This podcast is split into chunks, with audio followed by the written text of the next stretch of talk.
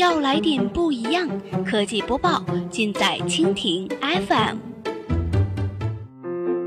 欢迎收听 BAT 播报，本节目由蜻蜓 FM 独家制作播出。收听更多内容，敬请收藏订阅本节目，或持续关注蜻蜓 FM 科技频道。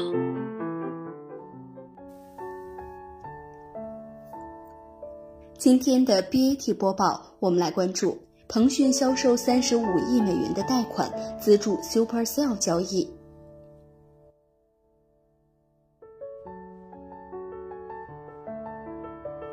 北京时间八月十五号晚间消息，彭博社今天援引多位知情人士的消息，腾讯已经开始面向出借方销售三十五亿美元的贷款，以资助收购 Supercell 的交易。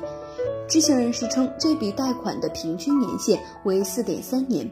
利率相比较伦敦同业拆放利率高出了二百一十二个基点。这其中包括三十亿美元的五年期定期贷款和五亿美元的循环信贷。腾讯在今年六月份宣布，将斥资八十亿美元从软银的手中收购芬兰手机软件开发商 Supercell 公司百分之八十四点三的股权。为 Supercell 估值一百零二亿美元。华尔街日报七月初曾援引知情人士的消息称，腾讯正在与中投公司及其他的投资者就联合斥资八十六亿美元收购 Supercell 股权交易进行谈判。